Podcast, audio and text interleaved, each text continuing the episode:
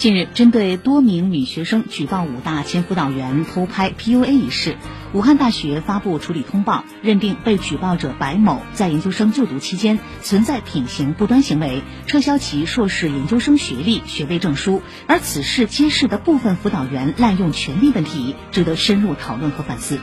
中国青年报的文章说，现实中一些辅导员无视岗位的服务职责。而是自恃有权在手，把学校托付的组织决策权视为谋取私利的支点。